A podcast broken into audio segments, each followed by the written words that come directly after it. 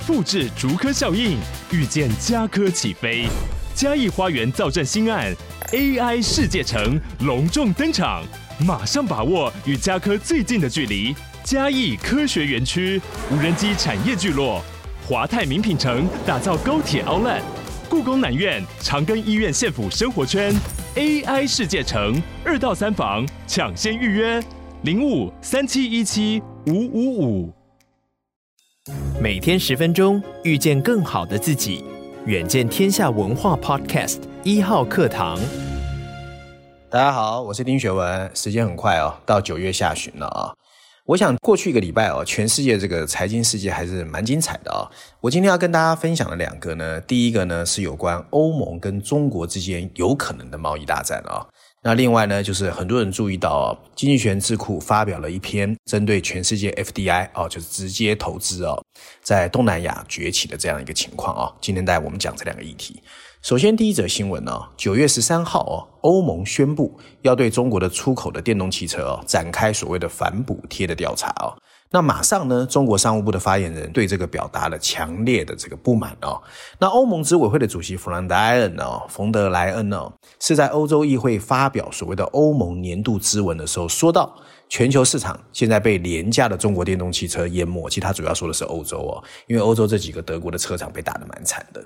中国电动车的价格，他们觉得因为中国政府的补贴而压低，所以欧洲市场被扭曲了。那中美对峙呢？大家知道方兴未艾，没想到呢，欧洲又插一脚啊，主动挑起和中国的可能的贸易大火。那欧盟执委会会不会在这个危险度极高的领域向中国掀起新一波的贸易大战呢？我想这个是再过来很多人关心的哦。那首先我们看看国际媒体，路透社的标题写的是哦，欧盟会针对中国电动汽车的泛滥做一个反垄断的调查，并且衡量所谓新的关税的设定哦。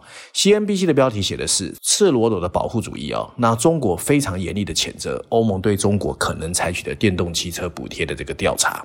那外交杂志啊，因为这跟政治有关啊，外交杂志的内容写的是欧盟冒着跟中国就电动汽车展开贸易战的风险，反补贴调查使欧盟走上了跟北京展开电池大战的道路啊。所以这又是一个新的啊紊乱啊，那确实让人害怕啊。短短几年啊，事实上很多人可能不知道，中国已经掌控了全世界百分之六十电动车的电池生产。那欧盟对中国电动车的启动呢，无疑将冒极大的风险，因为欧洲跟中国彼此之间的贸易额是很大的哦，不输台湾跟中国。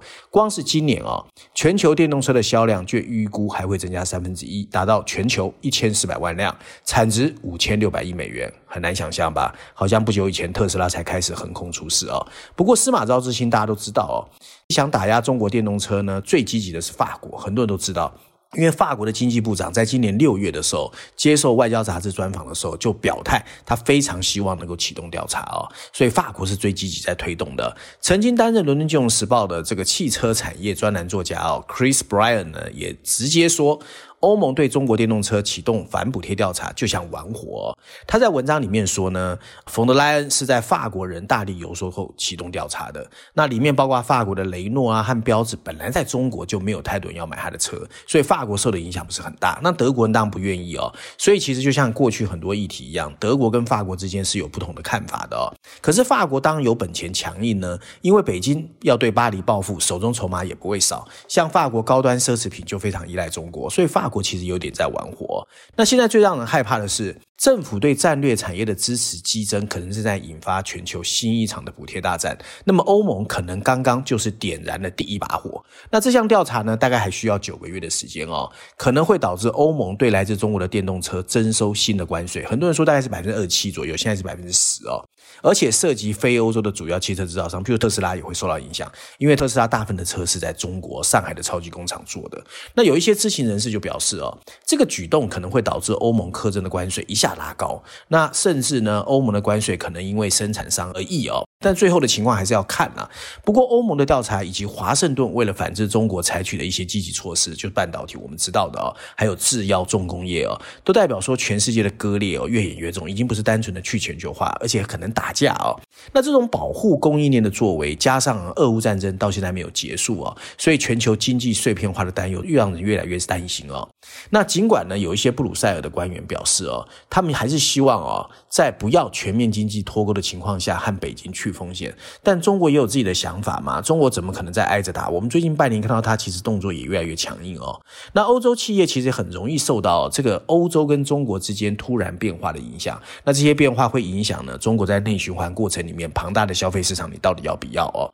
那事实上这件事情，我觉得我有这样的观点啊，就是中国汽车，尤其电动车的技术啊，这个独领风骚全世界啊，其实。已经很难避免了啊，因为它真的布局很久了。而欧洲汽车制造商呢，真的只能怪自己速度太慢了。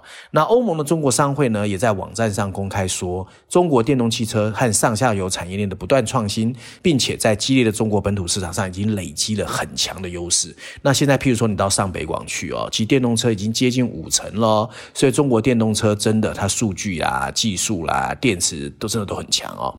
那事实上，如果你有机会去德国，最近呢，慕尼黑呃有一个。全世界很大的德国车展，过去大部分的人群哦都挤在看 Benz、BMW 或 Volkswagen 的最新车型，可最近大部分人都在看电动车，而电动车里面的新车款几乎都来自中国。我觉得这也是为什么冯德莱恩开始紧张啊。我们再看数据啊，二零二三年的前七个月哦，中国的电动车在欧洲销售了十八点九万辆，相当于汽车总销量百分之二点八。虽然看起来不高，可是很多人都知道，电动车会越卖越多，燃油车会越卖越少。所以其实用过去跟未来来做比较，他当然会 worry 哦。那毫无疑问，中国汽车制造商受益于廉价贷款的政府慷慨补助，一开始哦，可是他开始补助的时候，全世界还不在乎电动车嘛？那你要坚持去说他反倾销指控，也很棘手。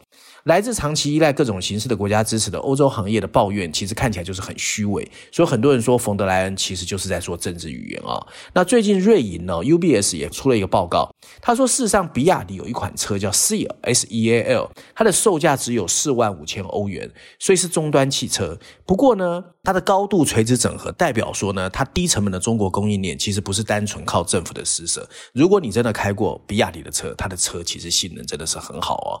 那当然，其实欧洲也不用太担心，因为在品牌忠诚度很高的高端市场，中国没有那么快可以马上切入了。所以现在比较重要，其实是欧洲的车厂自己要加油。电动车就是未来的趋势，你仍然犹犹豫豫，其实很可能整个市场真的会失去啊。那中国确实创造了一个不公平的竞争环境，但欧洲和中国的电动车车之间的差距不是完全归咎于北京的行为。欧洲自己呢，有点犹豫不决，缺乏远见哦。说欧盟需要加强是在电动车领域的立足点，赶快找到。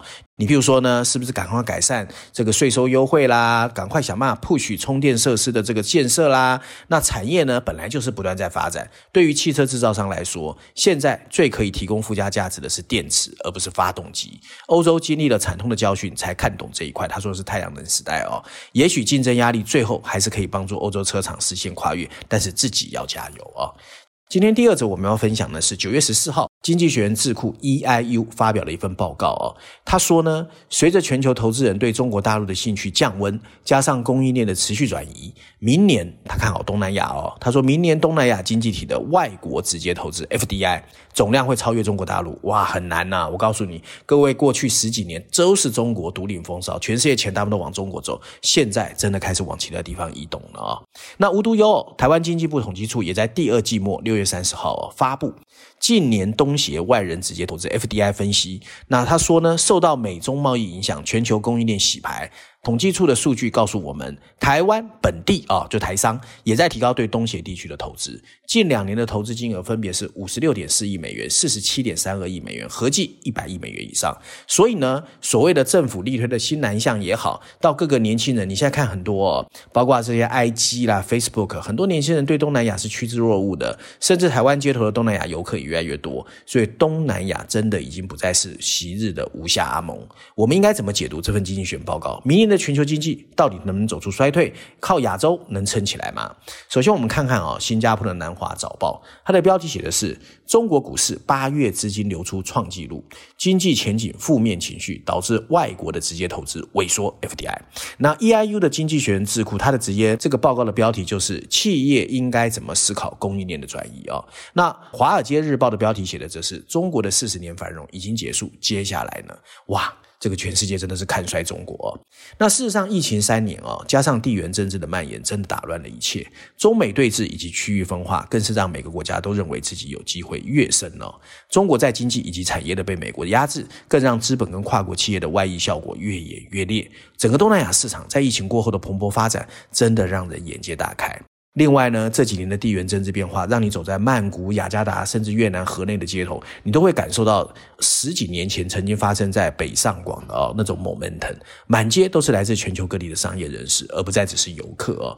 那事实上，台湾的经济部次长陈振奇在八月中哦出席所谓的二零二三台湾东协印度投资策略伙伴论坛的时候，他也说，今年上半年台湾对新南向国家投资额超过二十一亿美元，已经超过对中国的十九亿美元啊。那陈。任正奇还说，台商在新南向国家布局也在慢慢形成产业聚落。举例来说，电子五哥鸿海到越南投资，成为电子产业重镇；泰国则是 PCB 吸引了泰鼎、晋国和台宏这些企业去设厂；印尼则是纺织制鞋的基地，有宝成、丰泰和如鸿哦。不过，二零一八年呢，美中开打，东协呢确实吸引了很多的资金。那经济学人智库这个报告里面也告诉我们，随着全球投资人对中国的兴趣降温，加上供应链转移，确实东南亚。一下子哦，如雨后春笋，很多的企业都过去哦。那他预估明年东南亚的经济体的 FDI 总量一定会超越中国，流入印度的 FDI 未来五年会稳定扩张。那另外还有一个荣鼎集团的报告也呼应了 EIU 的论点哦。他说，美欧企业也开始把投资迁移中国，那转向其他开发中国家，印度获得最多，其次是墨西哥、越南和马来西亚。更重要是在总体经济方面哦，这个报告还说，强劲的家庭和企业资产负债表正在帮助全球。经济挺过物价的压力、利率的上涨，还有地缘政治的紧张。那预测全球经济可以躲过衰退，哎，这是好消息。所以这个报告里面就说呢，今年和明年的这个经济增长大概是百分之二点三，而欧洲经济加速成长会抵消美国放慢的影响。中国的温和刺激措施也会稳定当地的经济，所以对明年还是比较乐观的。同时间呢，通货膨胀呢会允许多数的央行停止升息。很多人也觉得啊，美国的 FED 大概到今年年底就不会再升息了。那 EIU 的预测呢？为假设，美国联准会和欧洲央行都已经完成升息，但某些物价遭受的供给面压力，意味着 FED 跟 ECB 不会马上开始降息哦，所以会高企一段时间。那另外，EIU 还预估非经济合作发展组织哦，就是 Non-OECD 经济体未来五年会贡献百分之六十的全球成长，南亚跟东南亚的贡献会最大哦，可以抵消中国经济的趋缓。不过，地缘政治还是值得大家注意哦。所以报告里面就提到，俄乌战争至少在二零二三年到二零二四年还不会解决。不不过，影响程度会慢慢减弱，但是如果武装冲突升级，又会扰乱全球经济成长，所以还是有不确定因素啦。确实啊、哦，在世界贸易组织 WTO 八月中发布的国际贸易年度报告中，经济学家也指出再全球化的一个新说法，原因就是呢，已经出现了贸易破碎化最初迹象，恐恐怕会使得经济成长减慢哦。所以其实还是有很多不确定因素。接下来的问题就是，我们是否应该朝去全球化的阶段前进？那 WTO 的报告显示，地缘政治紧张正开始对世界各地贸易带来冲击，然后我们会开始看到体系出现的几道裂痕。